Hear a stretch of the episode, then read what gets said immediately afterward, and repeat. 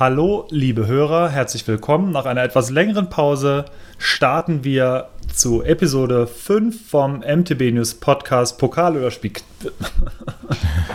Spital, egal. Also wir lassen das jetzt einfach mal so. Pokal oder Spital, egal. Äh, äh, Pokal oder egal, wir begrüßen in Berlin Markus. Äh, hallo, ich äh, grüße euch alle, natürlich nicht aus Berlin. Ähm, Hannes wird das wahrscheinlich auch nicht mehr lernen.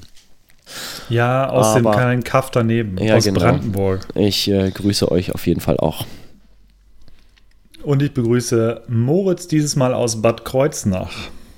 Jo, jo, jo, hallo aus Bad Kreuznach. Und diesmal nicht aus Wiesbaden, sondern aus unserem wunderschönen äh, Redaktionskomplex ähm, in der Nähe von, ja, hier halt so.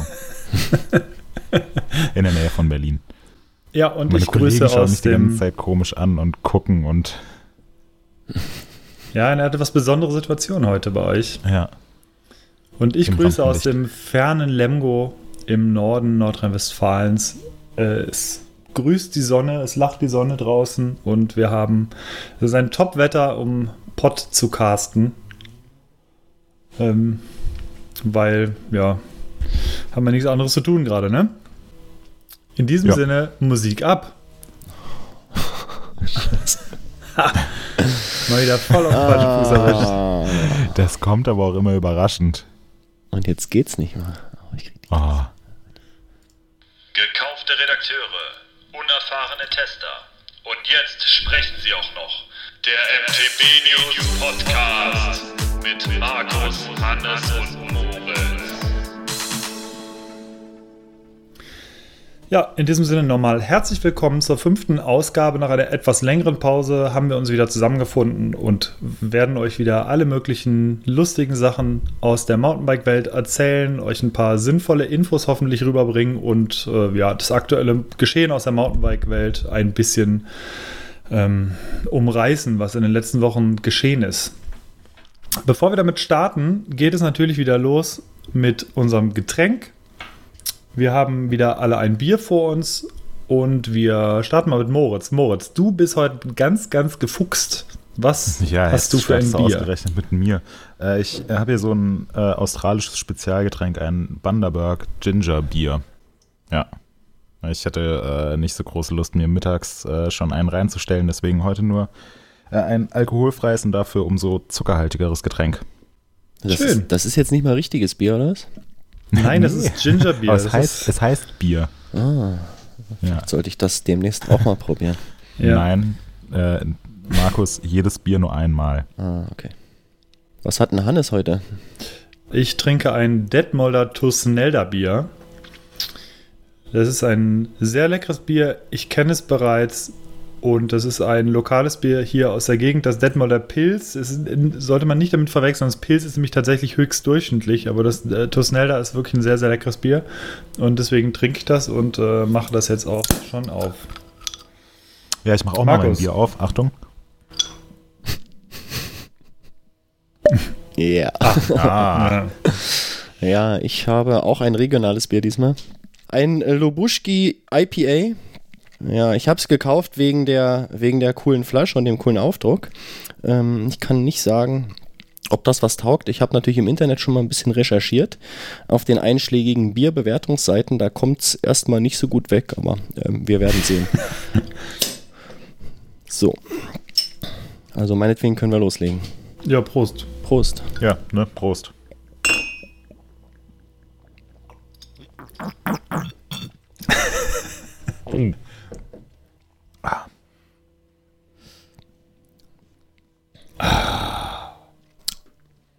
Naja, muss man sehen, ob man sich daran gewöhnen kann. Also meins ist auf jeden Fall lecker. Brauerei Strate, sei zu empfehlen. Kann man trinken. Nicht so teuer. Wichtigste Parameter irgendwie. Ja, deswegen bist du doch da zu der Brauerei gefahren. Ja, genau.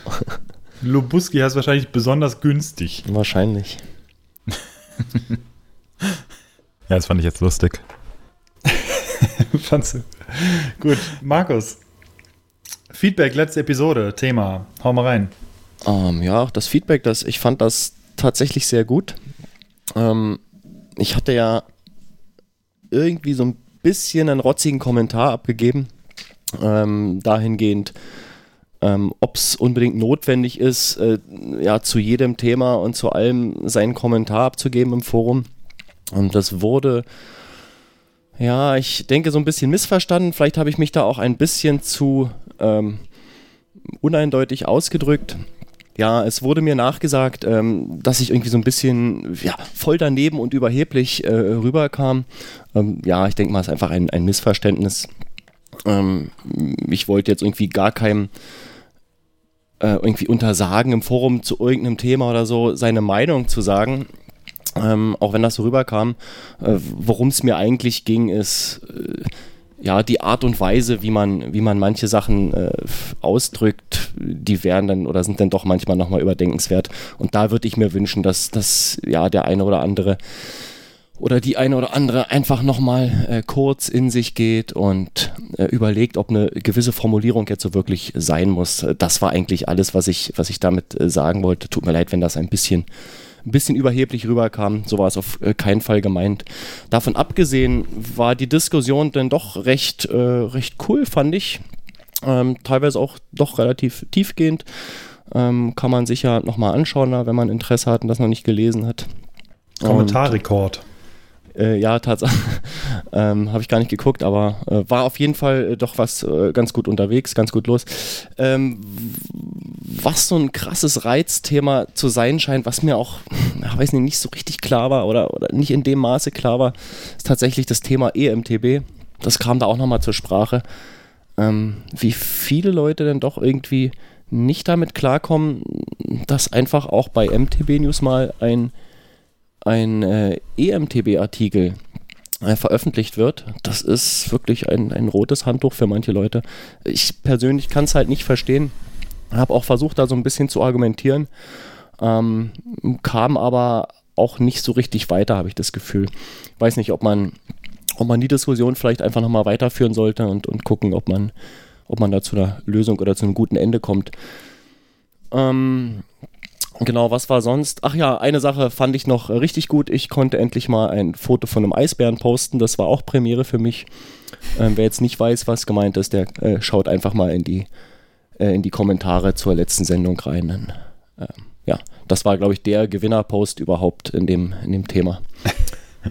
Äh, ja, ähm, so gesehen, ich fand das Feedback ziemlich cool zur letzten Sendung. Ähm, ich hoffe, ich konnte mich da nochmal so ein bisschen äh, rechtfertigen für meine Ausdrucksweise hier in der letzten Folge und ähm, ja, wünsche mir oder hoffe, dass man äh, mir die eine oder andere Formulierung danach sieht. Es war nicht so gemeint, wie es äh, vielleicht rübergekommen ist. Danke für die Klarstellung. Ich denke, das war nötig. Nach diesem Rumgeflame und Rumgehate von dir. Hm. Aber wie gesagt, 50 Kommentare. Ja. Was lehrt uns das? Ich werde mir mal hier ein paar Sachen zurechtlegen, die ich darauf fallen lasse. Ja, unterhalten wir uns über E-Bikes. Ich finde die ja super. Mhm. Ja, finde ich, find ich auch richtig gut. Ohne E-Bikes mache ich gar nichts mehr. Sie sind auch etwas unterrepräsentiert bei uns in, äh, in den News. Vielleicht sollten wir da auch. Ich habe gehört, Canyon hat da ein neues vorgestellt. oh. Okay. Und so einer neuen Laufradgröße, oder? Äh, ja, genau. Oh, schwere Geschütze, ja. dürfen wir das eigentlich noch sagen? Ich meine, so Trailwaffe und so dürfen wir auch alles nicht mehr sagen. Da habe ich letztens erst wieder irgendwas Zoll. gelesen bei uns. Da gab es auch was mit ähm, Trail-Rakete, Trail-Waffe. Irgendwas mit Geschoss oder so, ich weiß es nicht. Oh ja. Auf genau. jeden Fall, äh, das triggert mich jetzt mittlerweile, nachdem da äh, hin mhm. und wieder die Diskussion losging. Ähm, da achte ich jetzt auch immer sehr drauf. Ähm, schon, äh, schon ganz interessant. Kommen wir zu unseren Themen. Ja, endlich. Moritz, wir reden nicht über E-Bikes heute, es fängt aber auch mit E an. Um was geht's? Äh, wir unterhalten uns heute über Enduro. Habt ihr vielleicht schon von gehört? Ähm, uh, was ist das? Ja, äh, ist so, so ähm, ich glaube, damit äh, meint man Fahrräder bergauf fahren und dann wieder bergab fahren und dabei Spaß haben. Ähm, aber wird, glaube ich, aktuell noch erforscht, was, denn, was denn wirklich der Spirit of Enduro ist und äh, wie das zu definieren ist. Ähm, nee, aber in den letzten, äh, an den letzten beiden Wochenenden ähm, hat die äh, zweite große Rennserie des Jahres angefangen, die Enduro World Series. Ähm, war jetzt Saisonauftakt in Chile und am Wochenende danach, am letzten Wochenende in Kolumbien. Und das nehmen wir zum Aufhänger, um uns heute über das Thema Enduro zu unterhalten, in all seinen Facetten, mit all seinen äh, positiven Aspekten, ähm, mit all seinen Nachteilen. Und äh, ja, ich würde sagen, damit legen wir los. Oder gibt es da Einwände? Nee, finde ich gut. Finde ich ein interessantes nee. Thema. Ich hatte auch mal ein Enduro. Bin auch total ja. gespannt, dann kann ich vielleicht noch was lernen. Wie Weil so wie du es definiert du hattest, äh, habe ich immer Mountainbiken definiert, also Berg hochfahren und Berg runterfahren. Ja, da machst du irgendwas falsch. Ja. Wahrscheinlich bin ich da auch ein ewig gestriger, was das angeht. Ähm, ich würde auch sagen, Enduro ist ein Reizthema gewesen. Es wurde halt so ein bisschen von anderen Reizthemen mittlerweile abgelöst, aber es war genauso ein krasses Reizthema eigentlich wie, wie zum Beispiel E-Bike irgendwie aktuell, weil man das Gefühl hatte, noch vor ein, zwei Jahren, dass sämtliche neuen Produkte, Komponenten, die auf den Markt kamen, alle komplett Enduro waren. Es gab auf einmal Enduro-Helme, Enduro-Sattel, Enduro-Griffe. damit mhm. ging es, glaube ich, dann, das war für die meisten schon ein richtig rotes Tuch, Enduro-Griffe. Enduro-Hosen, was weiß ich. Pedalen genau, alles. Beliebt. Ja, im Grunde kann man sagen, dass diese Produkte, die alle auf den Markt kamen, die sind unter dem Oberbegriff Enduro rausgekommen, kennzeichnen aber eigentlich genau das, was Moritz gesagt hat. Das heißt, es geht darum, dass man relativ gemütlich normalerweise den Berg irgendwie hochkommt, dafür aber extrem schnell mittlerweile den Berg runterfahren kann. Man sieht das halt aktuell in der EWS, die müssen alle tausende Höhenmeter am Tag hochklettern teilweise, um trotzdem aber im Prinzip auf, auf Downhill Speed, ich glaube, ähm, Jens hatte es mal beim Whistler Enduro so bezeichnet, dass man eigentlich fünf kleine Downhill-Rennen am Tag fährt. Und so ist es eigentlich auch.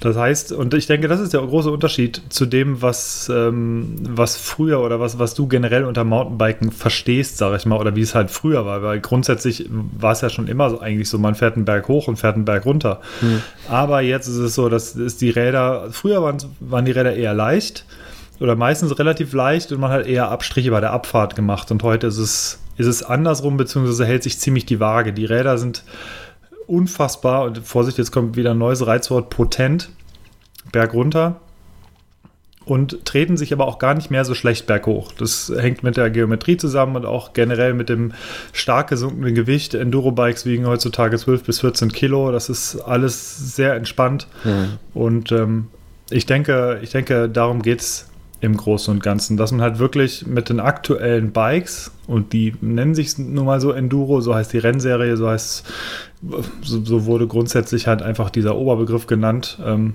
es geht darum, möglichst, möglichst schnell den Berg runterfahren zu können mit möglichst wenig Abstrichen. Ganz kurz, Zwischenfrage das vielleicht. Besten? Das war meine Zwischenfrage. Okay, Entschuldigung. Jetzt kommt noch deine Zwischenfrage. Nee, mach du Nein. mal. Nee, nee, nee, ich habe ja schon die Frage gestellt. Stell du mal deine Na, ich Frage. Ich habe sie nicht verstanden, ähm, weil ich genau drüber gequatscht habe, beziehungsweise umgedreht. Achso, meine Zwischenfrage war, wer denn das gerade am besten macht.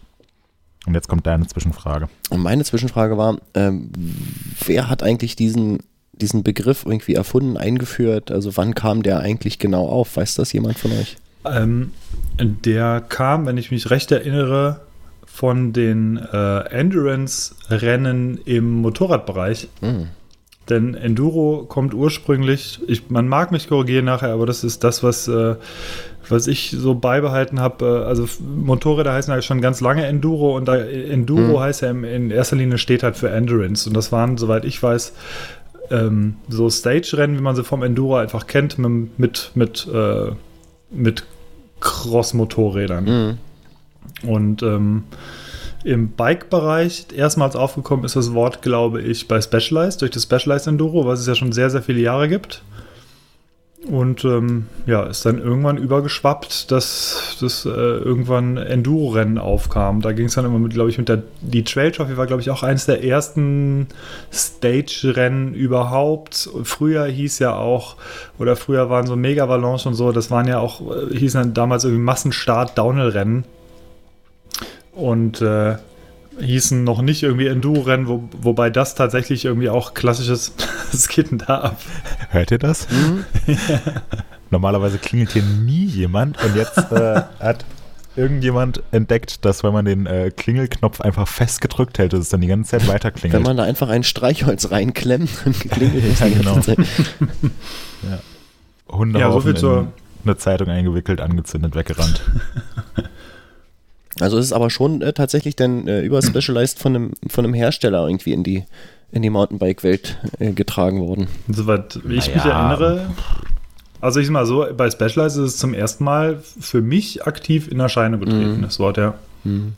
Das Wort ja, aber die, die Sportart, ähm, Die Sportart an Nicht. sich nicht, also wie jetzt die, ähm, wie es tatsächlich mit den Anfängen losging, mit den Enduro-Rennen, bin ich ehrlich gesagt auch überfragt. Wie gesagt, ich glaube, dass die Trail Trophy äh, eines der ersten Stage-Rennen war und davor gab es ja noch diese ganzen, äh, gab's, ähm, es gab diverse Trophy-Rennen früher, die hießen aber alle noch nicht Enduro.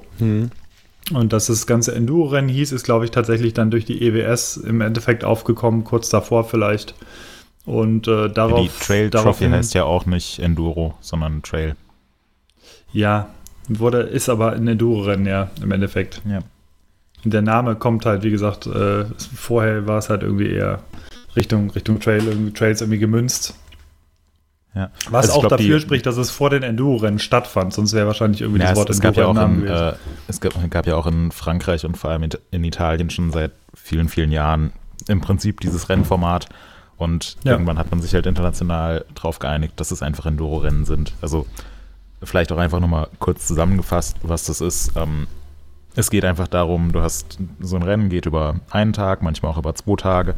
Du hast äh, deine Startzeiten ähm, für die einzelnen Stages, also einzelne Abfahrten, die ähm, an einem bestimmten Punkt losgehen und eigentlich wie kleine Downhill-Strecken sind. Und dann weißt du halt, ja, um 8.30 Uhr musst du am Start von der ersten Stage sein und um 9.25 Uhr von der zweiten Stage und so weiter und kannst dir eigentlich dein Tempo einteilen, wie du willst.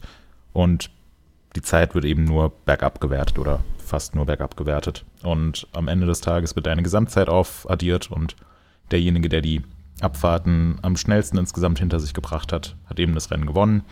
Wie man bergauf kommt, ist eigentlich wurscht. Also man könnte auch mit einem Downhiller an den Start gehen, wenn man die Kraft hat, den nach oben zu treten, aber ähm, es ist dann letzten Endes ein Mix aus Downhill-Rennen und Cross-Country-Rennen. Also es gewinnt der, der die besten technischen Fähigkeiten auf dem Rad hat, der am besten bergab fahren kann, aber Fitness spielt natürlich auch eine große Rolle. Und das, ja, ist im Prinzip das, was für die meisten Leute einfach Mountainbiken ist. Und das gibt es auch schon seit vielen Jahren so in der Art, aber jetzt wirklich als Rennserie seit ein paar Jahren. Nicht zuletzt ist die Fitness deswegen von großer Bedeutung, weil gerade zum Beispiel in der EWS die, die Stage-Zwischenzeiten, also die, ähm, die Kletterzeiten im Prinzip, um vor- die, die Zeit zwischen Stage-Ende und Stage-Beginn der neuen Stage, Transfer heißt das, äh, glaube ich, ne? Die Transferzeiten, mir fiel das Wort jetzt echt nicht ein. Also die Transferzeiten sind da sehr eng getaktet.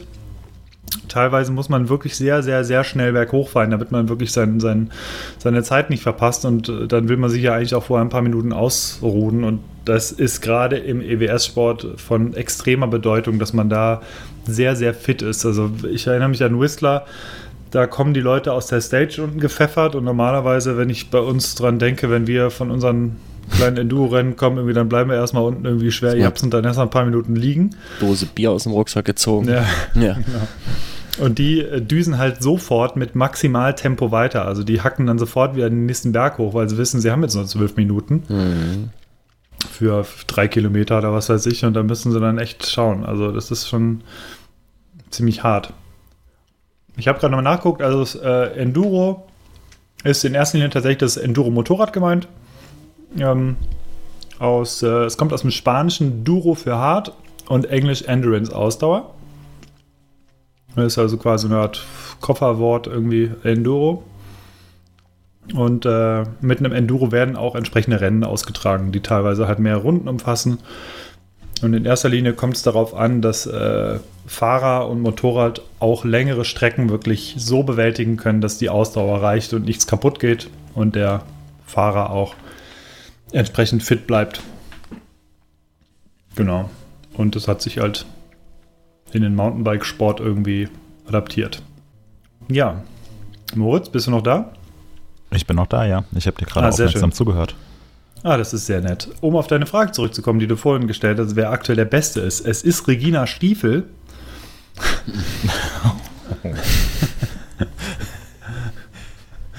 Nein, es ist natürlich nicht nee. Regina Stiefel, es ist natürlich The Thunder from Down Under Sam Hill, der aktuell das Ding äh, so zu dominieren scheint wie in der letzten Saison schon. Moritz, du kannst da mehr drüber sagen. Ja, äh, letztes Jahr hat er, glaube ich, äh, nur ein Rennen gewonnen. Dieses Jahr hat er schon in, von zwei Rennen direkt zwei gewonnen. Äh, aber ja, Sam Hill ähm, ist echt so auf dem Weg, der aktuelle EWS-Dominator zu werden. Er hat letztes Jahr schon die Gesamtwertung in der Enduro World Series gewonnen. Ähm, letztes Jahr war die erste Saison, wo er sich komplett auf diese Rennserie konzentriert hat und ähm, nicht mehr so viel Downhill gefahren ist. Und dieses Jahr ähm, ja, knüpft er da an, wo er letztes Jahr aufgehört hat und fährt die äh, Konkurrenz in Grund und Boden und macht im Prinzip das, was ähm, Cecile Rabanel äh, schon seit Jahren bei den Damen macht, nämlich er gewinnt einfach jedes Rennen und ist unantastbar.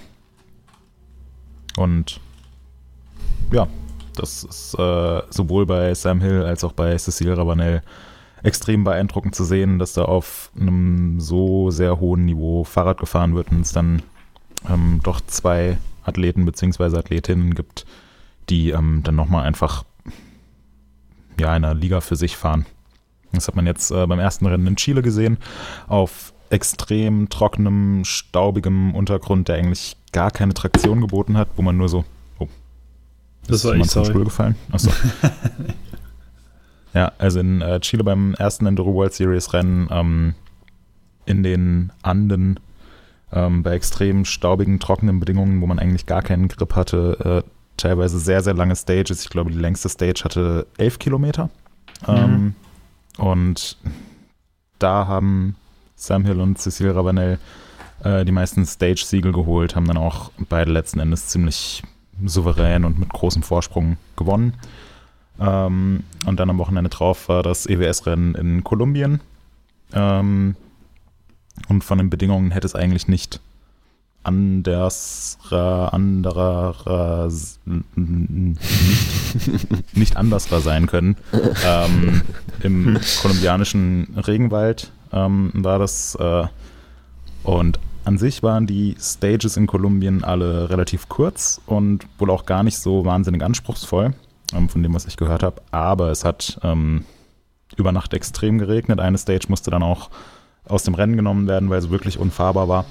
Ähm, und der Regen hat die ganzen äh, Abfahrten in so schlammige Pisten verwandelt, dass sich teilweise nicht mal mehr die, äh, die Laufräder gedreht haben. Und ähm, ja, es war das, war das pure Chaos. Und auch da, ich meine, dass äh, Sam Hill im Regen ganz gut Fahrrad fahren kann, das wissen wir ja alle.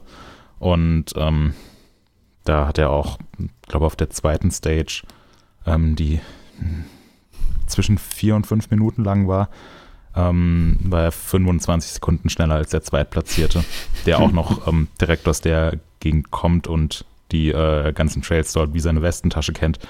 Ähm, und auch in den Videos, die man jetzt sieht, ähm, siehst du, alle Fahrer fahren irgendwie den Anlieger außenrum und dann kommt einfach Sam Hill angeschossen, äh, nimmt einen Fuß raus und driftet innen durch. Das ist schon sehr, sehr beeindruckend zu sehen. Und bei den Damen mit Cecile Rabanel genauso, die hat auch das zweite Rennen des Jahres ziemlich souverän gewonnen. Ähm, ja, das waren so die, die beiden Rennen. Ähm, eine Besonderheit war natürlich noch in Kolumbien jetzt äh, der Prolog, beziehungsweise die erste Stage. Das ist nicht unüblich, dass die erste Stage bei einem Enduro-Rennen ja so ein etwas spezielles Format hat oder dann nicht in den Bergen ausgetragen wird, wo dann auch das Rennen stattfindet. In Kolumbien ähm, hat die erste Stage einmal quer durch äh, Manizales geführt, ähm, die große Stadt, wo das Rennen ja, veranstaltet wurde. Und zwar wurde die erste Stage als City Downhill ausgetragen. Ähm, ich glaube, 20.000 Zuschauer waren in der Strecke und es war wohl die absolute Party. Also muss äh, sehr beeindruckend gewesen sein. Was wir übrigens nicht unterschlagen sollten, ist, dass äh, Ines Thoma in Kolumbien Vierte geworden ist. Ja, Und, inklusive äh, äh, Stage-Win. Genau. Und das ist schon, macht einen sehr guten Eindruck auf jeden Fall. Also wäre wär super, wenn Ines da in dieser Saison ein bisschen was reißen könnte. Es freut uns sehr. Und äh, unsere Blogger-Twins, die sind auf Platz 8 gefahren und auf Platz 11. Da denke ich, da ist noch ein bisschen was drin. Die sind ja auch eher so klassische Top, Top 4, Top 5, äh, Top 6 Kandidatinnen. Äh, Gerade von Anita gab es äh, auf jeden Fall mal wieder einige gute Abflüge, wie ich gesehen habe. Also einerseits in Kolumbien und auf der anderen Seite eine wirklich, wirklich harte Geschichte in, äh, in Chile. Ich glaube, es war Anita, oder? Ja. Mhm. Beide ja. Male. Ja. Und äh, einerseits in, in Chile, davon gibt es auch bei Instagram oder Facebook, wie auch immer, bei ihr äh, Fotos und Videos bei uns auch zu sehen. Äh, hat einen mega Abflug in so ein Steinfeld gemacht, also wirklich sah echt übel aus, hat aber kaum was gehabt. Konnte auch, wie man hier an den Ergebnissen sieht, äh, trotzdem auf Platz 11 fahren beim nächsten Rennen in Kolumbien. Und das verspricht auf jeden Fall spektakulär zu werden, diese Saison. Und wir hoffen, trotz aller Spekt Spektakulalität, dass äh, sich die beiden und äh, alle möglichen anderen nicht verletzen. Ich muss erstmal das Wort googeln. Speck. Das hat irgendwer mal bei uns, ich, ich glaube Moritz hatte das bei uns irgendwann mal eingesetzt. Ja. Spektugal. Spektugal, ein Klassiker.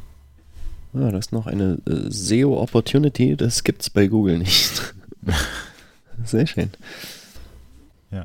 Äh, wie ist das bei euch? Ähm, verfolgt ihr die EWS-Rennen? Findet ihr das spannend? Ähm, was ist eure Meinung dazu? Vielleicht auch so im Vergleich zum Downhill-Weltcup und zum Cross-Country-Weltcup? Hm. Also, ich verfolge es schon, nicht zuletzt, weil wir ja meistens irgendwie die Artikel und die Fotostories zusammenbauen und gleichzeitig die Fahrer auch ein bisschen mitkriegen über die sozialen Netzwerke. Aber für mich ist es nicht vergleichbar mit dem Downhill World Cup aus einem riesengroßen Grund. Es gibt halt einfach keine, keine Live-Übertragung des Rennens. Es gab jetzt in Kolumbien zwar eine zweistündige Live-Übertragung, aber es ist aktuell einfach noch nicht so ausgereift, dass, das, dass es vernünftig funktioniert. Und ähm, mir fällt auch ehrlich gesagt da logistisch das teilweise, ich wüsste nicht, wie das vernünftig funktionieren soll, weil die Strecken, die sind ja teilweise im absoluten Nirgendwo. Und äh, dann hat man das gleiche Problem, was man mit den Auto, äh, mit den ähm, WRC-Geschichten hat, äh, die, die Rallye-Serien. Da fliegt dann ein Heli irgendwie drüber und dann sieht man mal hier einen Fahrer, der halt irgendwie eine Stage fährt und dann sieht man da den nächsten Fahrer, der eine ganz andere Stage fährt. Das ist sehr, sehr schwierig irgendwie abzudecken und macht es dadurch für mich als, als Zuseher auch nicht so extrem attraktiv. Ich gucke mir die Fotostories an, ich freue mich, wenn jemand halt gewonnen hat, wenn es irgendwie coole Videos danach gibt, aber das, äh, da, da finde ich den, den Download World Cup tatsächlich doch eine ganze Ecke spannender insgesamt. Sehe ich tatsächlich äh, fast genauso. Ähm, ich gucke mir natürlich auch nach jedem Rennen die, die Ergebnisse an, um zu sehen, ähm, äh, was los ist, was passiert ist, ähm, ob Sam Hill mal wieder gewonnen hat, ob ich meine Punkte im Tippspiel äh, bekommen habe. Und auf jeden Fall ähm, schaue ich mir die Fotostories an, äh, weil die sind tatsächlich auch immer sehr, sehr spektakulären äh, Fotos gefüllt. Ähm, aber abgesehen davon, ja, wie Hannes das schon sagte, das fehlt ein bisschen so die, die Präsenz in Form von äh, ja, Videos, Livestream, Replay. Ähm, das würde es, glaube ich, schon mal ähm, deutlich vereinfachen, das, äh, die ganze Geschichte noch ein bisschen genauer äh, zu verfolgen. Ja. Ja, ähm, Hannes, finde ich spannend, was du gerade angesprochen hast mit der, mit der World Rally Championship. Ähm, mhm. Und ich finde, das ist eigentlich auch so ein, so ein relativ passender Vergleich. Also wir haben ja eben schon festgestellt, Enduro gibt es jetzt so seit ein paar Jahren und ist auch ein riesiger Trend, ähm, war auch ein sehr, sehr großer Trend, der durch viele Firmen ähm, vermarktet wurde. Und ich habe schon den Eindruck, dass zumindest so im, im Rennsport ähm, das jetzt wieder ein bisschen rückläufig ist, dass nicht mehr jeder große Hersteller auch ein großes Enduro World Series Team hat. Einfach weil man gemerkt hat, diese Sportart, die ist zwar super cool und macht extrem viel Spaß zu fahren, aber so wirklich rüberbringen, medial vermitteln lässt sich so ein Enduro-Rennen hm, nicht ganz so gut wie ein Downhill-Weltcup Das oder ein Cross-Country-Weltcup. Das wäre wahrscheinlich technisch extrem aufwendig, weil du ja irgendwie alle Das- Stages ja, klar, mit, hast- mit ja, Kameras hast- äh, versehen müsstest. Das glaube ich, das ist schwer zu leisten oder extrem teuer und Ja. das rechnet halt sich wahrscheinlich einfach nicht. Sieben Stages, die kreuz und quer verteilt sind, dann Mhm. hast du verschiedene Startzeiten und äh, soll die Kamera jetzt die ganze Zeit nur auf den Sam Hill draufhalten oder Genau. auf irgendjemand anderen oder wie auch immer. Also es, ähm, Ja, Ja, selbst ja beim auch. Rennen, Ja, der- selbst beim bei- Rennen bekommst du dann halt erst hinterher deine Zeit Hm. und weißt zwar zwischendurch so grob, wo du ungefähr stehst, aber ob du gewonnen hast oder so, weißt du wirklich erst im Ziel am Ende von deinem Hm. Acht-Stunden-Tag. Ja. Ähm, also es ist einfach schwer, äh, live rüberzubringen. Und, Und- ähm, und Es wie gehst du zwar- bei 11 Kilometer Stages vor? Also, ja, es sind dann vier Leute gleichzeitig auf der Strecke oder so? ja, ja, klar, müssen sie ja sein. Also Startabstände Ja. sind wahrscheinlich eine halbe Minute ungefähr. Und ähm, da merkst du ja beim Downhill zum Beispiel, dass das auch relativ stark auf die Fernsehübertragung zugeschnitten ist. Ähm, beziehungsweise beim Cross Country sind alle Fahrer gleichzeitig auf der Strecke. Ähm, und das ist natürlich schwieriger im Enduro-Bereich rüberzubringen. Ähm, ja, und ich glaube, da weiß niemand so genau, wie man das, wie man das machen soll oder was man da noch verbessern soll. Ähm, die, die Leute vor Ort, die machen schon einen, einen großartigen Job. Also die Fotostories sind äh, grandios und ähm, hinterher, ich glaube, es dauert einen Tag und dann ist äh, ein 20-minütiges Highlights-Video draußen. Also es wird schon sehr, sehr gut rübergebracht, eben im Rahmen der Möglichkeiten. Aber ähm, ich sehe es jetzt nicht, dass das, ähm, dass es so populär wird, was die Zuschauerzahlen angeht, wie ähm, ein Downhill-Weltcup zum Beispiel. Und es ist eben, wenn man, wenn man sagt, ja, der Downhill-Weltcup ist so ein bisschen wie die, wie die Formel 1 des äh, Rennsports, dann ist die Enduro World Series eher so wie die, äh, wie der Rallye-Sport. Ähm, Ja. Nämlich Ja. eine extrem spannende Sache, aber eher so für Enthusiasten, die wirklich alles genauestens verfolgen und sich auch damit anfreunden können, dass dieses Rennformat eben schwierig medial zu vermitteln ist. Hm. Absolut, ja. Und was noch, ich denke, was auch noch, um vielleicht das Thema ähm, so langsam Richtung Ende zu bringen, weil wir haben noch echt ein paar Themen vor uns. Ähm, denke ich, was auch schwierig ist, man kriegt im Enduro-Bereich, glaube ich, ähm, wirkliche, ich sag mal, man kriegt keine Heldenfiguren vernünftig installiert, wie es im Downhill vielleicht der Fall ist. Also jeder kennt aus dem Downhill-Bereich irgendwie die, die Wahnsinnsläufe irgendwie von Sam Hill ähm, oder von, von Danny Hart oder Aaron Gwynn zum Beispiel. Also man hat, äh, das sind so Läufe für die Ewigkeit, die man sich immer wieder anguckt, die äh, durch die Kommentatoren leben. Ähm, das sind dann einzelne Personen, die halt wirklich ähm, medial extrem hoch gepusht werden. Und wenn ich das jetzt vergleiche, was, was, bei den, ähm, was bei den Herren wie auch bei den Damen im Downhill-Bereich los ist, wenn man es auf den Enduro-Bereich ummünzt, dann ähm, ist, es, ist es zwar auch ähm, durchaus viel beachtet, aber man bekommt nicht so einen, einen Kult um die Fahrer oder um ein bestimmtes Rennen oder eine Situation hin wie im Downhill-Bereich. Und äh, das liegt letztendlich meiner Meinung nach auch tatsächlich an dieser Übertragung, die halt einfach stattfindet, die die Leute live sehen, wo die Leute denken, boah, das war ja unfassbar, diese Abfahrt. Und dadurch kriegt man die Leute auch. Und äh, ich denke, das ist dann trotzdem wahrscheinlich eine ganze Ecke wichtiger für die Hersteller, trotzdem natürlich ähm, ähm, jetzt Downhill-Räder jetzt nicht der, der, äh, der maximale Profit von einem Hersteller sind. Ähm, im Vergleich zu Trail- oder Enduro-Bikes, aber ich denke, äh, es hat doch einen ungleich größeren Werbeeffekt im Endeffekt. Ja, definitiv. Ähm, trotzdem hat natürlich auch der Enduro-Trend und mh, vor allem, wenn man es so will, der Enduro-Rennsport, die Enduro World Series, ähm, finde ich, hat in den letzten Jahren so viele positive Aspekte hervorgebracht. Also allein schon, wenn ich mir überlege, wie, wie gut die Fahrer da mittlerweile geworden sind. Es ist ein Klar. modernes Enduro-Rad, was man jetzt im Laden kaufen kann. Es ist bergab wahrscheinlich auf 95 Prozent der Trails ist das schneller als ein Downhill-Bike von vor vier, fünf Jahren. Und trotzdem Absolut, lassen sich die ja. Kisten super gut bergauf pedalieren, ähm, sind nicht besonders schwer, sind haltbar. Also das, das ist schon äh, krass, wie sich die Räder da äh, entwickelt haben, in welche positive Richtung sich die Räder entwickelt haben. Ähm, und da ist natürlich auch der Enduro-Rennsport maßgeblich für verantwortlich. Das ist ja Das das Schöne am ja. Rennsport, dass da Sachen getestet werden und das Feedback der besten Fahrer der Welt eingeholt wird und das dann auch in die Produkte einfließt, die vom Endkunden gekauft werden können. eine Frage fehlt ja noch bei dem Enduro. Ähm, wohin geht die Reise? Wie sieht die Zukunft aus der EWS im Speziellen und ähm, des Enduro-Bereichs im Allgemeinen?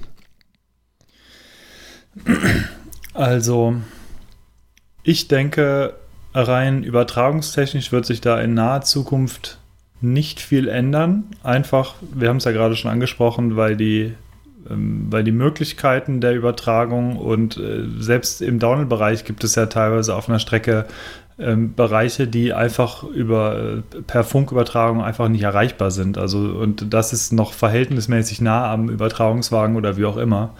Ähm, ich denke, das wird im Enduro-Bereich noch weitaus schwieriger sein, da irgendwas zu machen. Von daher denke ich, dass es wirklich wirkliche Übertragung in, in naher Zukunft nicht, nicht geben wird. Ähm, ansonsten denke ich, wird sich die Serie noch auf jeden Fall noch, noch weiter professionalisieren, wobei die schon auf einem extrem krassen Weg ist, äh, was, die, was die Orte angeht denke, ich würde äh, würd es immer mal wieder so ein paar Abstecher irgendwo anders hingeben, aber ich denke, so unfassbar exotisch wird es nicht. Also ich denke, Südamerika wird äh, definitiv ein, ein, fester Punkt werden in den nächsten Jahren, weil die einfach extrem Bike-verrückt sind dort. Äh, hm. Es sind auf jeden Fall Absatzmärkte, die ähm, noch äh, erschlossen bzw. noch weiter ähm, erweitert werden können. Für die Hersteller, denke ich, ist es sehr, sehr interessant. Südamerika und ähm, ja, ich denke, ansonsten wird sich jetzt insgesamt von der, von der groben Idee der EWS nicht viel ändern. Ähm, ich denke, ich sehe das Ganze auf einem guten Weg. Wie gesagt, ich denke, wir kriegen auch weitaus mehr mittlerweile mit als vor drei Jahren noch, sowohl was Fotos angeht, wie auch was Videozusammenfassungen angeht. Äh, wir haben unsere Bloggerinnen vor Ort. Äh, man kriegt schon unabhängig von dieser Fernsehübertragung doch einiges mit, einfach von den Rennen, wenn man es mit, mit, dem, äh, mit den Rennen vor zwei, drei Jahren vergleicht. Mhm, Und ähm, ganz kurz zum Enduro-Bereich an sich. Ich denke, was die Enduro-Bikes angeht, wird sich nicht viel Neues tun. Ich denke, der Trend, der aktuell einfach schon auch ähm, losgegangen ist, schon vor einer Weile, wird mehr zu längerhubigen 29er Trailbikes gehen, um in dieser ganzen Nomenklatur irgendwie zu bleiben. Das heißt, äh, die Räder werden nicht super race-lastig gebaut werden. Vor, ich, ich, erinnere mich, ich sag so 2015, 2016 war das ganz extrem, auch als wir das erste ICB hatten, das hat einen Lenkwinkel von 64 Grad.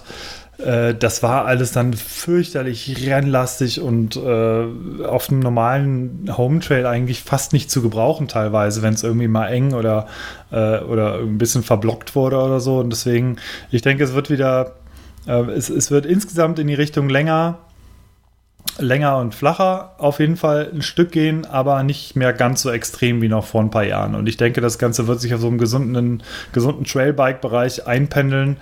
Der Enduro-Bereich wird meines Erachtens nach rein von den Produkten, von den Bikes her sich nicht extrem groß ändern. Ich denke, mhm. es wird halt mehr zu diesen, zu, zu potenten, wo, wo wir bei diesem Wort wieder werden, zu potenten Trailbikes hingehen. Weil die meisten Leute halt nicht nicht eher die Rennen fahren, sondern gerne halt ein Rad für alles irgendwie zu Hause und eventuell mal einen Bikepark haben wollen. Was den Kreis ja hm. schließt zu, ähm, man nennt es Mountainbiken. Genau. Also man fährt einfach berghoch, man fährt berg runter. Und ja. ähm, so wie man es schlussendlich schon immer gemacht hat. Und Enduro ist eine, eine gewisse Spielart, äh, ja, die eben auch in, in Rennform ausgetragen wird auf Strecken, die den höheren Federweg der, der Fahrräder und auch mal gerne ausnutzen. Im Gegensatz zu dem, äh, zu dem Biker, der halt seine, seine Home Trails fährt, äh, ist vielleicht einfach in den meisten Fällen gar nicht notwendig, die 160, 170 Millimeter zu fahren, sondern für den ist dann eben das Trailbike äh, doch optimal. Ja. Hm. Ja, weiß ich nicht. Bin ich, glaube ich, nicht so sehr bei euch. Also ich glaube, Frage war ja, wo es im Enduro- und im EWS-Bereich hingeht. Hm, finde ich, sind schon sehr spezielle Räder, wo auch jetzt immer mehr Federweg eingesetzt wird.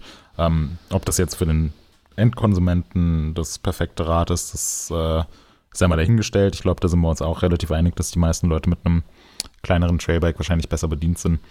Ähm, du bist ja doch bei uns. ja, aber es beantwortet ja nicht die Frage, wo die Reise der, der Enduro World Series hingeht. Das ist ja eigentlich ein ja, anderer Themenbereich. Hm. Aber ja, das, ich halt habe es ja auf, auch aufgeteilt. Ich hatte ja zuerst über die EWS und dann über, über Enduro allgemein, weil Markus das so ein bisschen so formuliert hatte. Ähm, ja, weil das auch genau die beiden Themen waren, über die wir gesprochen haben. Ja, eben. Ja. Also, also hier, was ist denn jetzt los, Moritz? ja, mein, mein, Bier ist leer. Ja, äh, ja erzähl. Wie geht ja, die EWS für dich weiter? Ähm, die EWS geht für mich so weiter, wie es ähm, bisher gerade ist. Ähm, es gibt ja auch schon die, den Terminkalender fürs nächste Jahr, auch wieder mit sehr, sehr coolen, ähm, sehr, sehr coolen Orten, wo die EWS ausgetragen wird, was ich auch ganz schön finde, dass, ähm, ja, dass da im Vergleich zu anderen Rennen auch mal exotischere ähm, Länder auf dem Programm stehen, wie jetzt zum Beispiel Chile und Kolumbien oder nächstes Jahr ähm, ist Neuseeland dabei und Tasmanien ist wieder dabei. Finde ich eine sehr coole Sache. Ähm, ja, was so die Berichterstattung angeht und auch insgesamt die Popularität der EWS, weiß ich nicht genau, wie sich das entwickeln wird. Ähm, würde mich natürlich riesig freuen, wenn sich es äh, positiv weiterhin entwickelt. Ähm, bin ich ein bisschen skeptisch, aber lass mich sehr gerne eines Besseren belehren. Und ähm, ich hoffe sehr, dass äh, Sam Hill dann auch noch äh, viele weitere Jahre fährt und uns mit äh, tollen Drifts die Sonntage versüßt. Äh, kommen wir zum nächsten Thema. Lieber Hannes, ich habe eine Frage an dich. Wie ja? fotografiert man auf einem Event? Was ist der Arbeitsablauf? Waren jetzt eigentlich zwei Fragen, aber getrennt durch ein Komma. ja, wir wollten das ganze Fotothema, was wir in der letzten Folge schon aufgegriffen hatten mit dem Handyfotografier-Thema, äh, ähm, äh, weiterführen. Und zwar geht es jetzt diesmal nicht um spezielle technische Geschichten, sondern wir wollten euch einfach mal darlegen oder, oder äh, nahelegen, ähm, wie man auf einem Event fotografiert, beziehungsweise wenn, wenn wir unterwegs sind auf einem Event, wie, wie wir das Event erleben als Fotografen. Im Grunde geht es immer darum, dass wir zu Hause natürlich unser ganzes Zeug irgendwie erstmal nochmal überprüfen, ist alles in Ordnung. Es gibt nichts Schlimmeres, als irgendwie nachher bei den Fotos zu bemerken, dass irgendwelche Fettflecken von irgendwelchen Fingerabdrücken irgendwie auf dem Objektiv sind oder wie auch immer. Das heißt, wird alles zu Hause vorher gecheckt, schon alles fertig gemacht, alle Akkus aufgeladen, eingepackt und so weiter und so fort. Und dann kommt schon direkt das nächste Thema. Äh, meistens fliegen wir ja irgendwo hin. Und das bedeutet, man bekommt grundsätzlich, Moritz kennt es durchaus auch, ähm, Probleme mhm. am Check-in. Denn meistens hat man, keine Ahnung, wie viele, 6,5 bis 8 Kilo Handgepäck. Nun käme kein Fotograf auf die Idee, seinen Fotokram nicht ins Handgepäck zu tun. Und blöderweise wiegt aber so ein Fotorucksack 12 bis 15 Kilo. Und ähm, da heißt es im Großen und Ganzen eigentlich immer nur äh, hopp oder top. Entweder haben wir Glück oder halt nicht. Und äh, letztes Mal hatten wir in Kanada auf dem Rückflug echt nicht so viel Glück, Moritz. Wie lief das ab? Boah, ja, es lief nervig und ätzend ab. ja. ja, wurde also, gesagt, hier maximal 8 Kilo.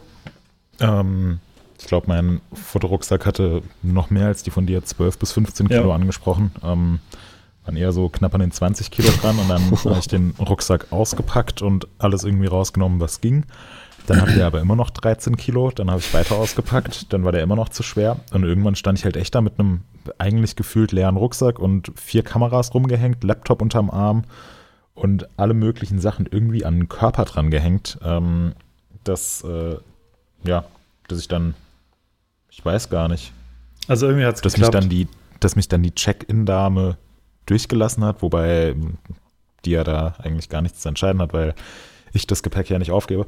Ähm, ja, ist auf jeden Fall immer relativ nervig, mit den ganzen Fotogrammen zu reisen. Ähm, geht natürlich nicht anders und ja, in der Regel ist es auch kein Problem, dann zu sagen, hier, ich habe den ganzen Rucksack voll mit äh, Fotosachen, die möchte ich ungerne als Gepäckstück aufgeben, sondern im Handgepäck mitnehmen. Dann wird man in der Regel durchgewunken.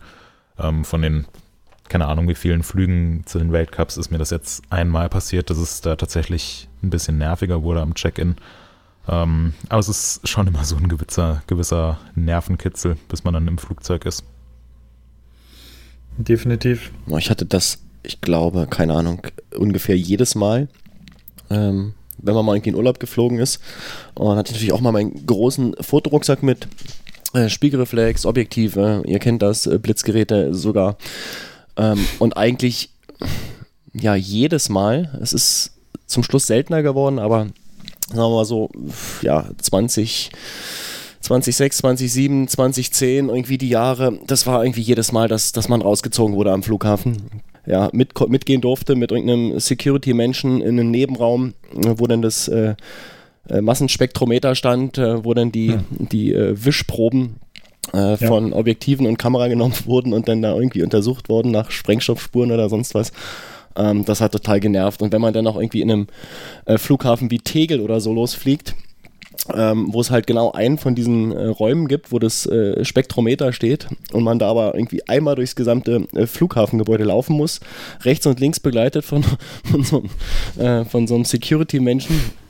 Also bullige Typen und du, du stehst da und läufst dazwischen nur und alle gucken dich an. Also, was hat der jetzt verbrochen? Ähm, war irgendwie nicht so angenehm. Ähm, und das ist aber irgendwie in, den, in der letzten Zeit, habe ich das Gefühl, ein bisschen entspannter geworden, dass sie nicht mehr so oft prüfen. Weiß ja, nicht, ob sie zu viele äh, oder ja, keine Ahnung warum. Man muss vor allem nicht mehr in irgendeinen Raum mitlaufen. Normalerweise machen die das direkt vor Ort. Also, ja, das äh, kommt auf den Flughafen drauf an. Ne? Also ja. da, wenn sie halt da irgendwie so ein Gerät haben oder wenn das äh, günstig gebaut ist, dass sie halt das sehr, sehr nah aufstellen können, dann ja. Also in den USA war es zum Beispiel so, da haben sie es gleich immer vor Ort gemacht. Da hast du direkt an der Sicherheitskontrolle dann dieses Gerät gehabt.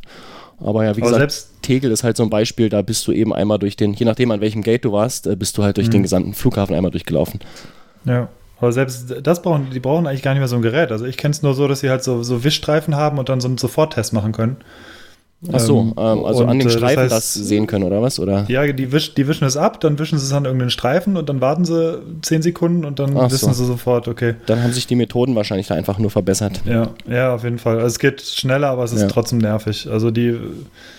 Ja. ja. bin lange nicht mehr mit dem ganzen großen Koffer geflogen, deswegen äh, kann ich es kann jetzt nicht sagen. Ich habe halt nur die äh, Erfahrung damals gemacht und das war echt nervig. Ja.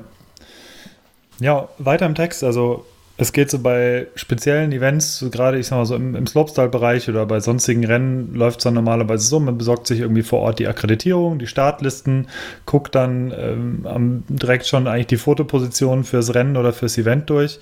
Und äh, je nach Event ist es einfacher oder schwieriger. Also bei, bei so bei kleineren Events oder gerade bei vielen Events in Deutschland kann man sich eigentlich aussuchen, wo man stehen will. Es ist ganz entspannt. Irgendwie, es gibt halt irgendwie größere Areale, wo man stehen darf als Fotograf.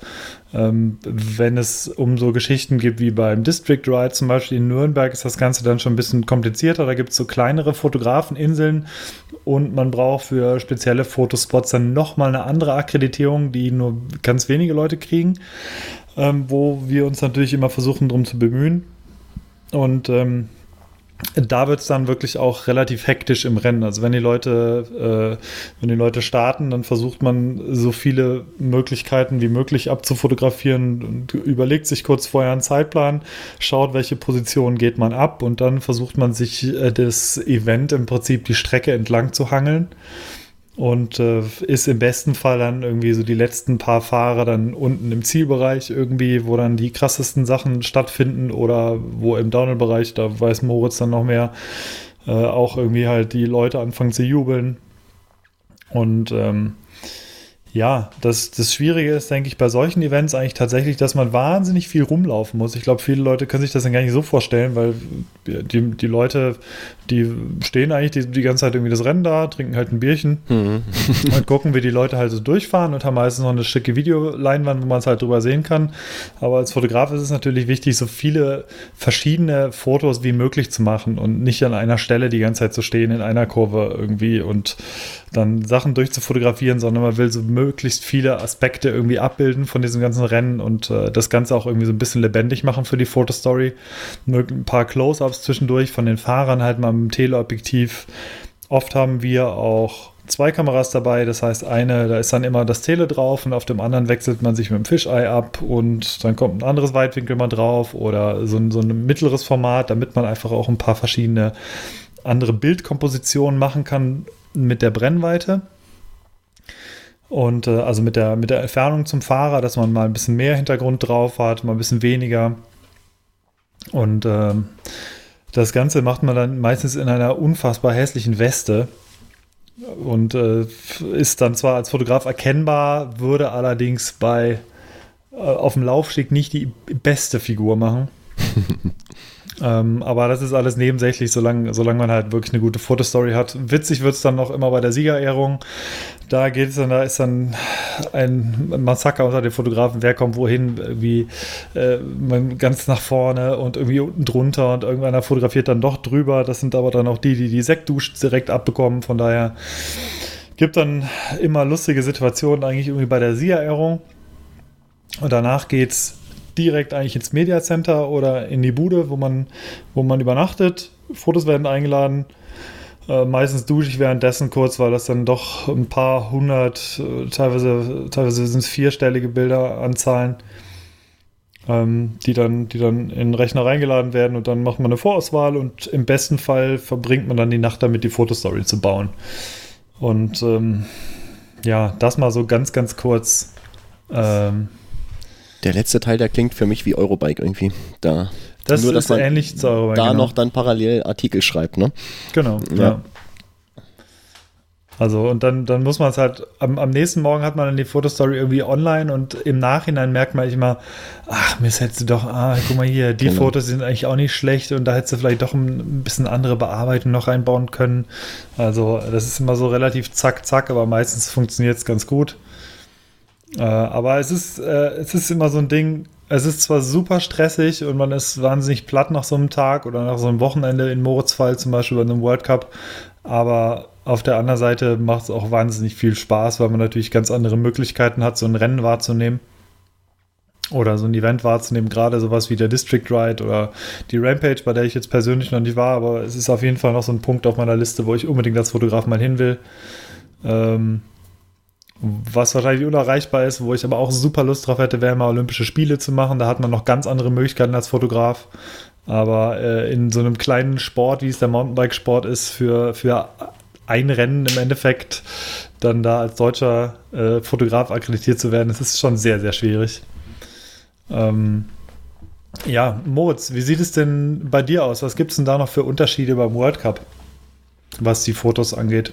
Hm, oder spezielle, äh, spezielle Sachen, die du beachtest? Du bist ja, in den Pits ja öfter noch, ne?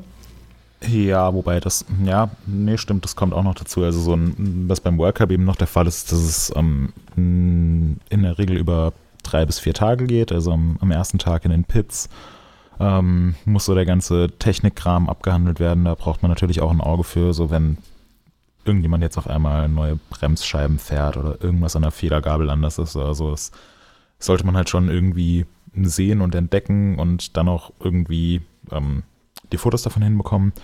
Ähm, also da geht es auch viel darum, die ganzen Leute zu kennen und ein bisschen zu socialisen und fach, technisches Fachwissen zu haben und so. Ähm, und dann hat man den Trainingstag, den Qualitag und den Finaltag und ähm, die laufen alle relativ ähnlich ab. Im Training bist du natürlich an anderen Stellen, als jetzt äh, im Finale stehst. Im Finale willst du irgendwie in der Nähe des Zielbereichs sein und willst auch die Emotionen einfangen und so. Ähm, und hast auch einen etwas größeren Druck, weil den Finallauf hat jeder Fahrer eben nur einmal. Und ähm, da willst du natürlich auch als Fotograf coole Fotos machen.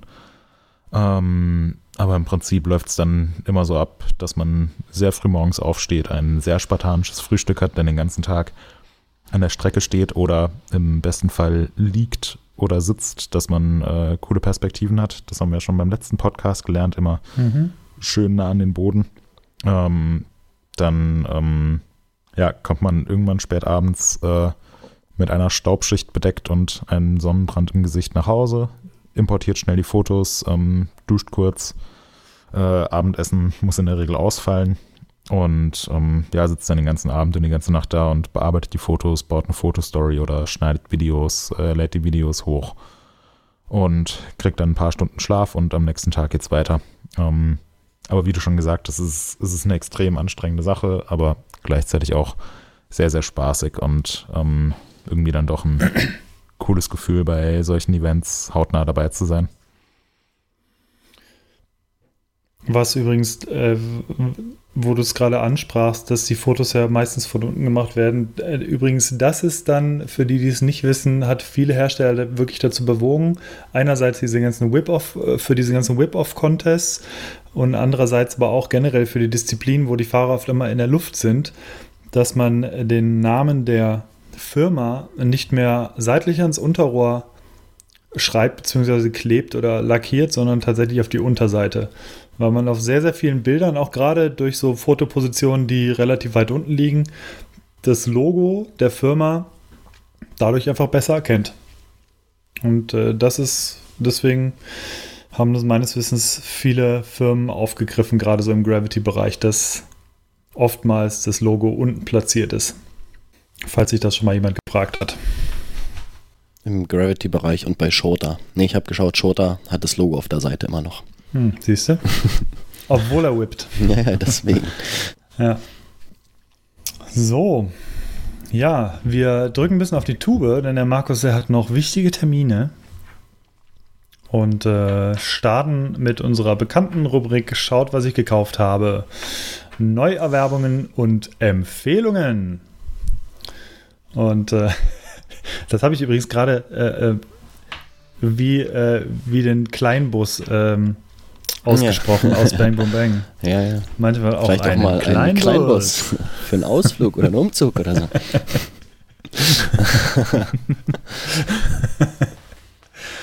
Aber du brauchst ein Fahrzeug.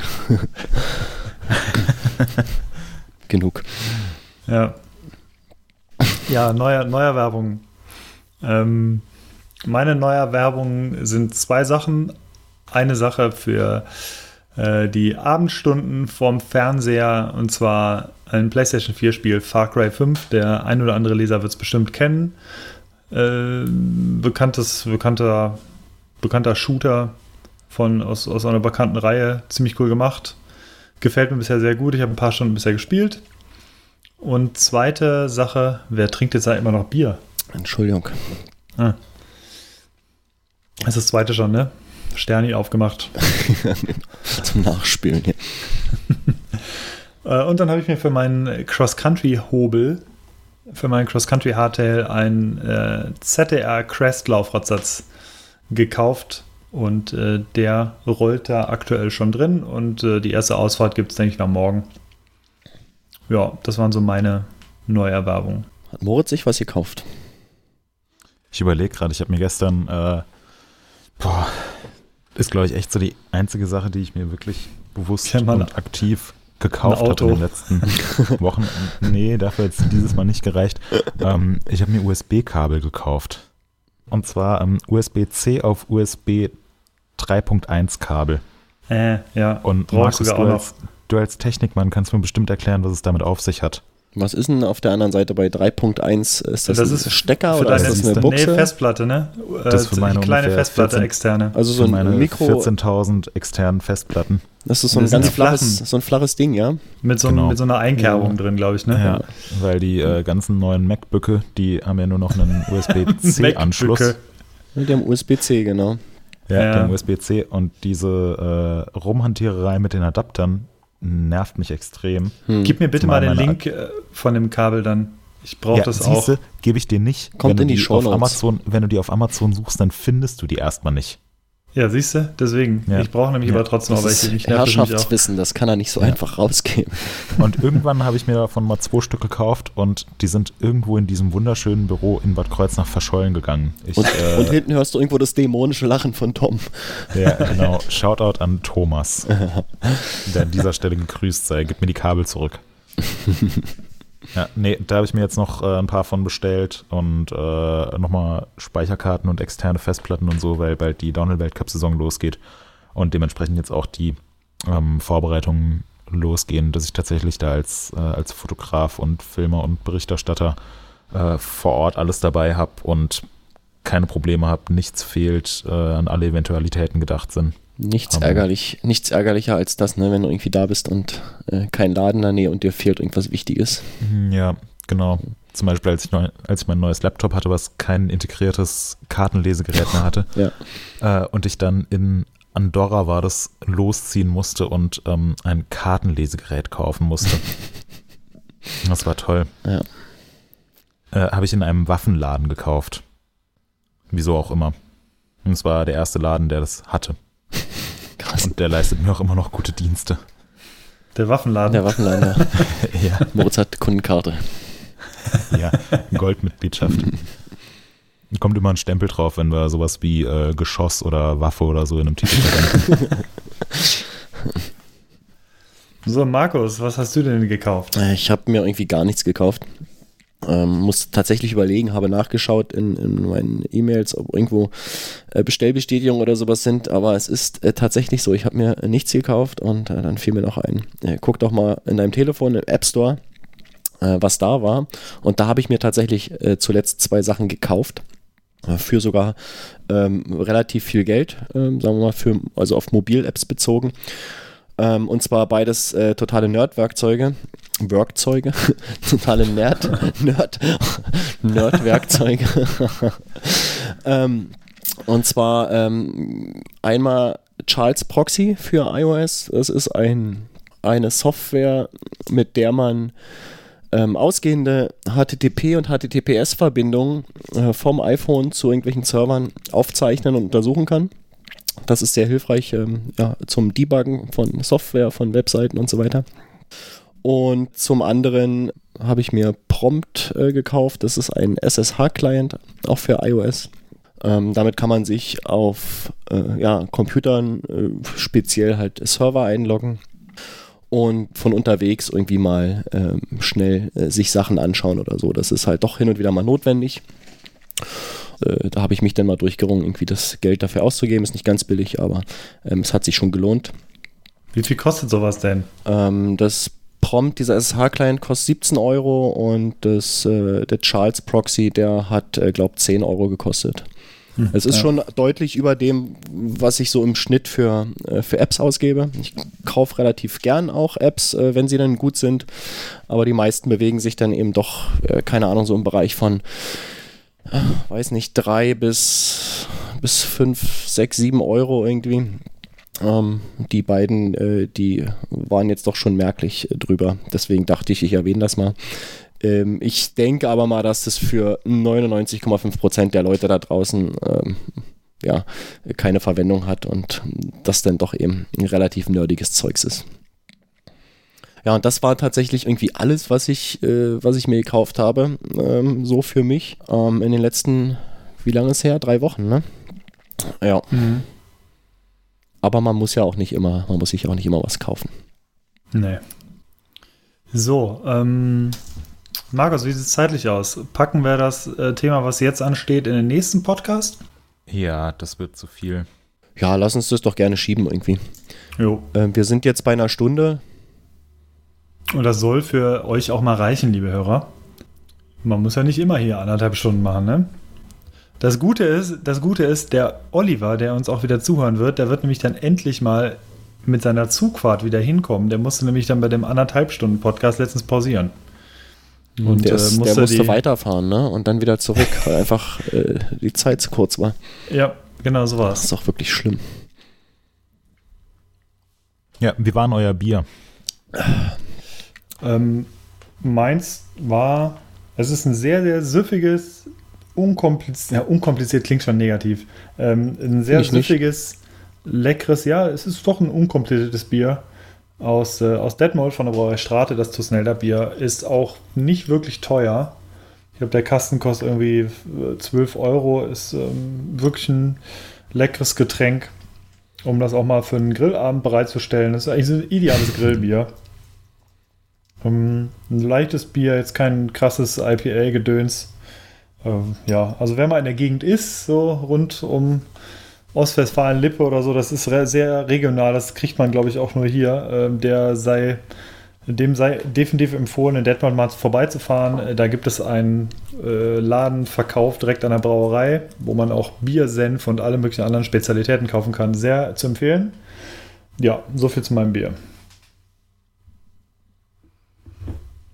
Markus, wie war es bei dir? Ähm, ich bin tatsächlich diesmal noch nicht fertig mit dem Bier. Ähm, 07er Flasche. Nee, nee, nee, nee, nee. Ist auch ein halber Liter. Ähm, Haben aber nicht ich diese, die das. Tschechen ich, und Polen nicht immer diese anderthalb Liter Plastikflaschen? ja, das ist das So- so eine hast du doch Die gerade. Dänen und die Polen, ja, ja. ähm, nee, das ist. äh, Hat mir tatsächlich bisher gut gefallen. Es ist sehr, sehr fruchtig. Ähm, es kommt ja so viel Zitrus raus äh, im ersten Moment. Anfangs malzig vielleicht. Dann kommt der Malz, genau, ist relativ ist weich. es so am Gaumen? Weich am Gaumen. ah, ihr wisst Bescheid. ähm, ist dann aber hinten raus doch relativ lange ziemlich bitter. Im ähm, Nachgeschmack. Und das ist auch der Grund, warum ich äh, die Flasche tatsächlich noch nicht leer habe. Aber so im Großen und Ganzen passt das schon, würde ich sagen. Moritz, wie war dein Bier gewesen? ähm, mein wir Bier, heute noch nicht, deswegen. Ja. Äh, mein Bier heute war mit natürlicher Trübung, angenehm süß, erfrischend und aber auch herb. Und hat nichts mit Bier zu tun. Nee. Ist auch nicht nach dem Ja. deutschen Reinheitsgebot gebraut. Mit, mit dem Banderberg kann man übrigens einen leckeren Moskau Mule machen. Ja, oh, Das- ich glaube, das nächste Mal trinke ich einfach einen Moskau Mule. Ja. Oder ein Zombie. Ja. Long Island Iced Tea In einer anderthalb Liter Plastikflasche. aus Dänemark. ja. Ja. Das, das nächste Mal trinken wir alle eine große Dose Faxe. Oh ja. Hatte das äh, Moritz nicht schon beim ersten Podcast? Oder beim Nee. Null? Nee. Nee, und der nächste Podcast heißt dann Fax the System. oh Gott. ah, nicht schlecht. Ja. Äh, nicht schlecht, sollen uns die Leute denn eine Bewertung bei iTunes schreiben? Ja, Markus, komm, Sollen- sollen du bist sie. dran. Ja. Ähm, Ja. Warum ich, warum muss ich das immer erzählen? Das kann ja jetzt echt Das- mal jemand anders übernehmen. Nein. Wie immer freuen wir uns über eure Bewertungen bei iTunes oder in der Podcast-App eurer Wahl. Viele haben ja auch so eine äh, Bewertungsfunktion, die irgendwie nicht mit iTunes verbandelt ist. Ähm, schreibt uns eine Bewertung, gebt uns äh, viele Sterne, am besten fünf äh, oder mehr, wenn es geht. Wir freuen uns darüber, das hilft uns sehr, äh, auffindbar zu bleiben und zu werden. Ähm, das ist ja das äh, große Ziel, ne? dass ähm, irgendwie dieser Podcast berühmt wird, dass wir bekannt sind überall und dass wir gefeatured werden. Und ähm, ja, die Währung, äh, die da hilft, sind halt Bewertungen und Reviews. Also keep it coming, schreibt fleißig. Und wir freuen uns und verlosen eventuell sogar wieder unter allen neuen Bewertungen irgend äh, was Cooles. Mal schauen. Sogar ganz bestimmt machen wir das. Ja, Ein du das sagst. USB-C Ja. auf USB 3.1 Kabel. Genau, Genau. Moritz hat nämlich zu viel davon gekauft. Ja. Und eine leere Flasche Banderberg. Ja, Ja, nee, würde ich aber auch immer- richtig gut finden, wenn ihr eine Bewertung schreibt. Finde ich auch gut. Aber nicht bitte, wir haben eine Einser-Bewertung. Ja, die Hab war, aber lust, gesehen. die war aber lustig. Das war Die völlig. war schon, hatte das- eigentlich Hass, Ja. Hassposting. Nein, das war, das war perfektes Trolling irgendwie. Das, Jetzt äh, erklär mir mal, was du daran lustig fandest. na, die, ich fand die lustig. Ich, Okay. Ja, na, das war halt einfach so einmal, einmal das, äh, das Klischee irgendwie von, äh, von Rumhaten. Was wir jetzt in den letzten Folgen immer, immer wieder irgendwie schon äh, Stück von thematisiert Koblenz. hatten. Und das war, das, dieser, diese Bewertung passte genau da rein, in dieses, in dieses Muster, was wir schon besprochen hatten. Deswegen. Ja. Stimmt. Okay. Bis zum nächsten Mal. Bis zum nächsten Mal, würde ich auch sagen. Genau, in zwei Wochen, ne? Wir versuchen das. Ja. Äh, ein Ja. Shoutout geht diesmal übrigens noch an die Sissy, auch äh, eine ganz liebe Hörerin, die ähm, uns genauso gerne hört wie Katrin und Olli. Und ich bin mal gespannt, wer demnächst uns noch äh, mal drauf ansprechen wird. Äh, aber anscheinend haben wir mittlerweile immer mal ein paar mehr Stammhörer und darüber freuen wir uns sehr. Das stimmt. Es werden immer mehr Episoden runtergeladen, von Folge zu Folge. Das ist echt schön cool. zu sehen. Ja, und wenn wir regelmäßiger kommen wieder, dann wird es noch besser. Ja, ich denke auch. Also Gut. dann, In diesem Sinne, haut rein. Macht's gut, eine schöne Woche und Tschö, bis zum tschö. nächsten Mal. Ciao, ciao.